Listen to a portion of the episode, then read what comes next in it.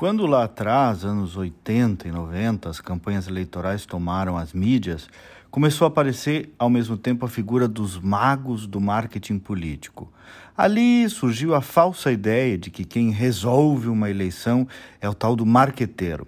E essa profissão acabou sofrendo até um preconceito muitas vezes injusto, mas que foi gerado por alguns profissionais que se apresentam como esta espécie de magos da criação, gênios criativos, e por alguns políticos que acreditam em magos. E o pior é que isso existe até hoje, os dois modelos. Tem alguns marqueteiros que, quando ganham uma eleição, dizem assim: eu ganhei tal eleição como se não tivessem as circunstâncias da disputa, o momento histórico, as virtudes do próprio candidato, a sua trajetória, os partidos, a campanha e tudo. E aí, quando perdem, dão culpa para o candidato, para isso e para aquilo, porque afinal, gênio nunca erra. Ah, convenhamos, não é assim que acontece.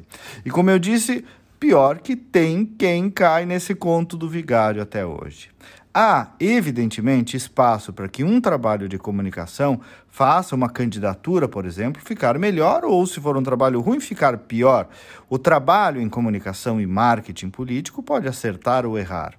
Mas tudo precisa servir à verdade a partir da essência daquele candidato, daquele assessorado, não de uma criação meramente publicitária que desvirtue essa essência.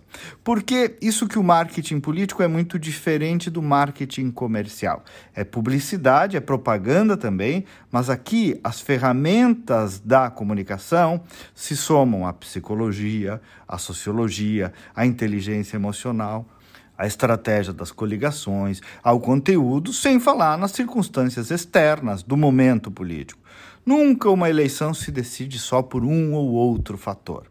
E olhem, vocês sabem disso já, está falando aqui um jornalista que trabalha também com comunicação política. Para mim, seria até comercialmente mais fácil dizer que é tudo com a gente, não é. Nós precisamos fazer com que as coisas voltem para o lugar, de modo a evitar que esses magos, que surgem de dois em dois anos, façam acreditar que a política serve à comunicação, quando na verdade a comunicação é que deve servir à política. Enfim, amigos, acreditar mais na boa política e na boa comunicação. Ou talvez dizendo de outro modo, mais no suor do que na genialidade.